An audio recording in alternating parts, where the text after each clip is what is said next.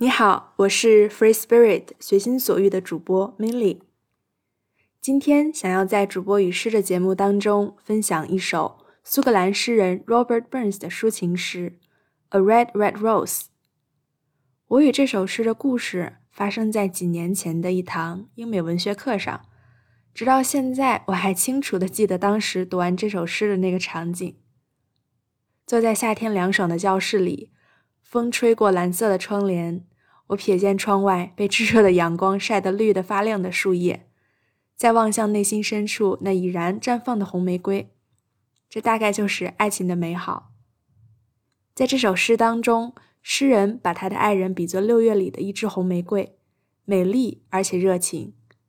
纵使大海干枯，河水流尽，纵使太阳将岩石都烧成了灰烬，他也会爱着，并且将永远爱着他的恋人。纵使短暂的离别，纵使相距万里，但只要一息犹存，爱情的玫瑰就永远不会枯萎。A Red Red Rose by Robert Burns. Oh, my love is like a red, red rose that's newly sprung in June. Oh, my love is like the melody that sweetly played in tune. So fair art thou, my bonny lass, so deep in love am I, and I will love thee still, my dear, till all the seas gone dry.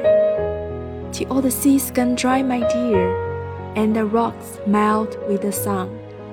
I will love thee still, my dear, while the signs of life shall run, and fare thee well, my only love and fare thee well awhile. And I will come again, my love, though it were ten thousand mile.